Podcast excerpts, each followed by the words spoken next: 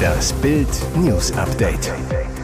Es ist Sonntag, der 30. Oktober und das sind die Bild meldungen Ukrainisches Hightech-Seeungeheuer, Schwimmdrohne jagt Russlands Kriegsschiffe.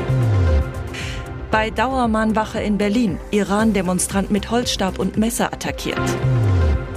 Die Dreharbeiten laufen schon. Neue TV-Show für Luke Mockridge. Wird diese neue Hightech-Waffe der russischen Marine zum Verhängnis? Es sind bislang einzigartige Aufnahmen, die die ukrainische Armee veröffentlicht hat. Sie zeigen die Angriffe einer oder mehrerer unbemannter Kampfdrohnen auf mehrere Kriegsschiffe der russischen Schwarzmeerflotte vor der Küste der russisch besetzten Krim. Das Besondere, die Drohne selbst ist eine Art Kampfschiff, das sich halb über, halb unter Wasser den Schiffen unter feindlichem Feuer nähert und schließlich mit einer bislang unbekannten Technik angreift. Dabei wird unter anderem das Flaggschiff der russischen Schwarzmeerflotte ins Visier genommen, die Fregatte Admiral Makarov. Sie wurde zum Führungsschiff der russischen Marine im Schwarzen Meer, nachdem die Ukraine im Mai bereits ihren Vorgänger, die Moskwa, versenkt hatte. Offenbar hat die Ukraine nun auch den symbolträchtigen Nachfolger der Moskwa angegriffen. Auch der Angriff auf ein kleines Patrouillenboot sowie das schwere Seeminensuchboot Ivan Golubes sind auf den Aufnahmen zu sehen. Das russische Verteidigungsministerium in Moskau bestätigte am Samstagabend, dass zwei seiner Kriegsschiffe bei terroristischen Angriffen beschädigt worden seien. Wie schwer die Schäden sind, ließ Moskau unbeantwortet. Brutale Attacke auf Iran-Demonstranten in Berlin. Dort wurden vier Teilnehmer einer Mahnwache in der Nacht zu Sonntag geschlagen, getreten und mit einem Messer verletzt. Gegen 1.15 Uhr ging der Alarm bei der Polizei ein. Ein Mitarbeiter des zentralen Objektschutzes hatte gegenüber der iranischen Botschaft in Berlin-Dahlem bemerkt, wie drei Vermummte Transparente und Fahnen von einem Wohnwagen rissen. Der Wagen ist Teil einer Dauermahnwache. Acht Personen sind angemeldet. Thema Mahnwache für getötete Frauen. Bewegung Protest gegen Terrorregime im Iran. Nachdem der Mitarbeiter des Objektschutzes die Polizei gerufen hatte, forderte er die Randalierer auf, ihre Taten zu unterlassen. Vergeblich. Kurz darauf hätten die Unbekannten versucht, die Tür des Wohnwagens aufzureißen, in dem vier Demonstranten waren. Die Männer kamen raus.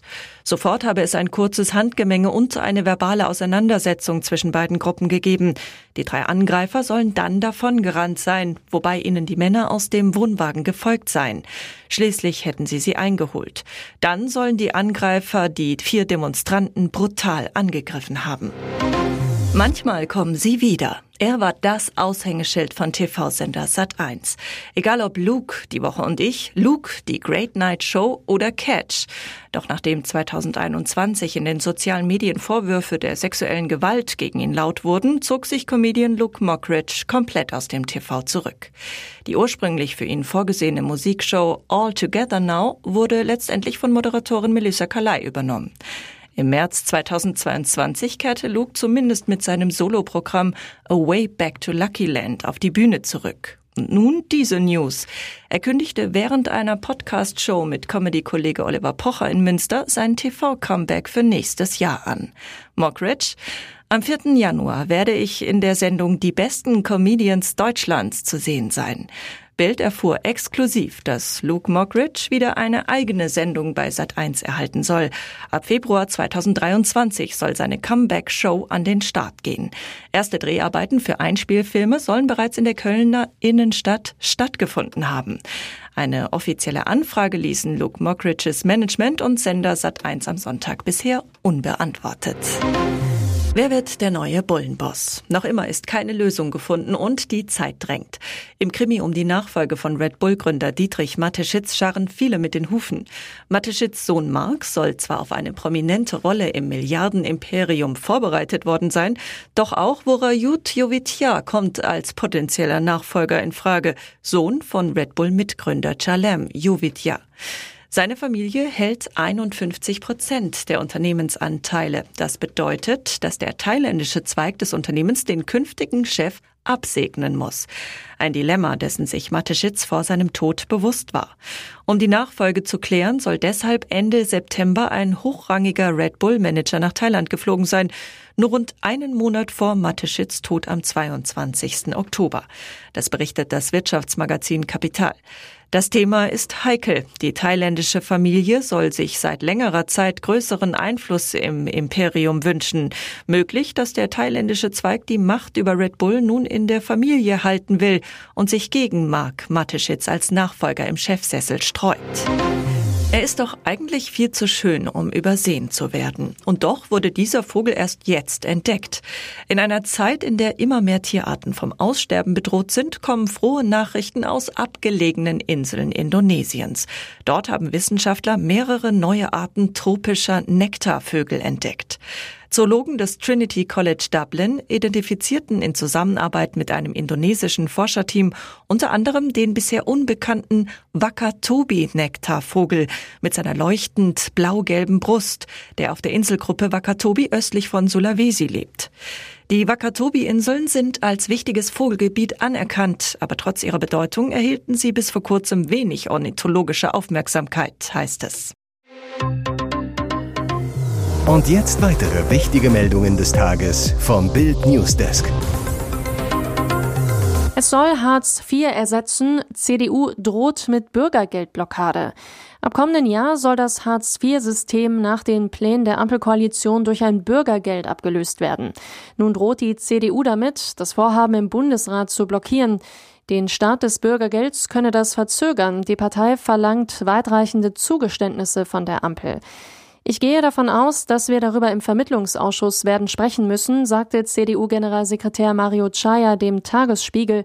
In diesem Fall könnte nach Einschätzung von Vertretern der Ampelkoalition den Jobcentern die Zeit zur Vorbereitung fehlen.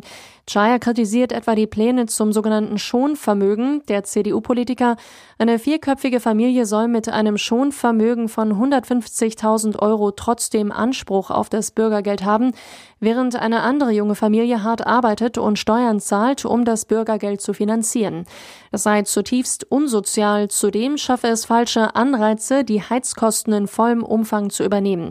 Die SPD reagierte umgehend auf die Drohung. Fraktionsgeschäftsführerin Katja Mast sagte der Rheinischen Post, sie erwarte konstruktive Gespräche aller Beteiligten, damit das Bürgergeld zum neuen Jahr starten kann.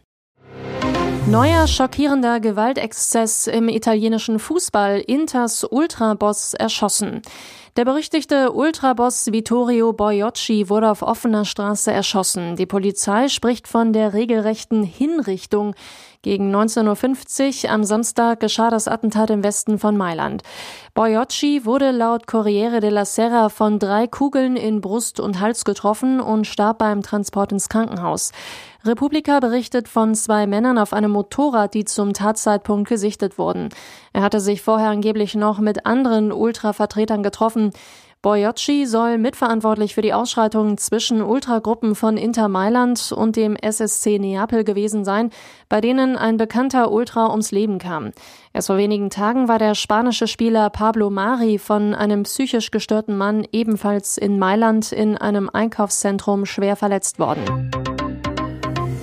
Ihr hört das Bild News Update mit weiteren Meldungen des Tages. The Masked Singer Halbfinale. Dieser Schauspieler steckte im grantigen Goldi. Halbfinale bei The Masked Singer. Am Samstagabend wurde noch ein letztes Maskengeheimnis gelüftet, bevor es am kommenden Samstag ins große Finale geht. Die erste Überraschung gab es jedoch gleich zu Beginn der Show, als die Gastjuroren auf den Sesseln Platz nahmen. Zum festen Rateteammitglied Ruth Moschner gesellte sich nämlich neben Sänger Johannes Oerding noch Ray Garvey. Der war seit dem Beginn der Staffel immer wieder unter der Maske des wütenden Werwolfs vermutet worden. Gleichzeitig im Rateteam zu sitzen wäre unmöglich gewesen. Für den Werwolf ging es dann ins Finale. Außerdem, der grummelige Goldhamster Goldi wollte schon seit der ersten Folge nicht mehr mitmachen und bat darum, aus der Sendung gewählt zu werden. Wutschnaubend staffte er auch diesmal auf die Bühne und sang erst Time to Say Goodbye und dann We Will Rock You. Goldi konnte sich am Ende des Abends freuen, die Zuschauer wählten ihn nach Hause und der Hamster durfte endlich seine Fellmaske abnehmen. Ein verschwitzter Armin Rode kam unter dem Goldhamsterkopf hervor. Grimmig war er inzwischen nicht mehr, sondern schwärmte, das war eine der spannendsten Erfahrungen, die ich in meiner ganzen Berufslaufbahn gemacht habe. Ralf Siegel, der Krebs ist zurück. Jetzt habe ich den Schmarrn schon wieder, sagt Ralf Siegel exklusiv zu Bild am Sonntag. Nach zwölf Jahren ist bei mir der Prostatakrebs zurück. Seit Mittwoch habe ich die ersten Bestrahlungen, auch gegen Metastasen in der linken Schulter. Siegel wirkt müde. Er liegt mehr auf dem Sofa, als dass er sitzt. 25 Kilo hat er abgenommen, seine Blutwerte sind gut aber. Eigentlich tut mir alles weh. Meine Schulter, der dreifache Bandscheibenvorfall, in den Füßen die Nervenkrankheit Polyneuropathie. Und jetzt ein drittes Mal Krebs. 2007 hatte ich die erste Prostata-Operation, sechseinhalb Stunden. Die Prostata wurde allerdings nicht entfernt, erzählt Siegel. Drei Jahre später kehrte der Krebs zurück. Sieben Wochen Bestrahlung. Trotz seiner angeschlagenen Gesundheit komponiert Siegel laut eigener Aussage jede Nacht in seinem Tonstudio. Arbeit hält mich jung und meine Frau. Von seinen Ärzten fordert er absolute Offenheit. Ich will wissen, wie es um mich steht. Sie sagen mir, ich würde es schaffen. Das ist mein fester Wille, damit mir noch viel Zeit bleibt mit meiner Laura. Weitere spannende Nachrichten, Interviews, Live-Schalten und Hintergründe hört ihr mit Bild TV Audio. Unser Fernsehsignal gibt es als Stream zum Hören über TuneIn und die TuneIn App auf mehr als 200 Plattformen, Smartspeakern und vernetzten Geräten.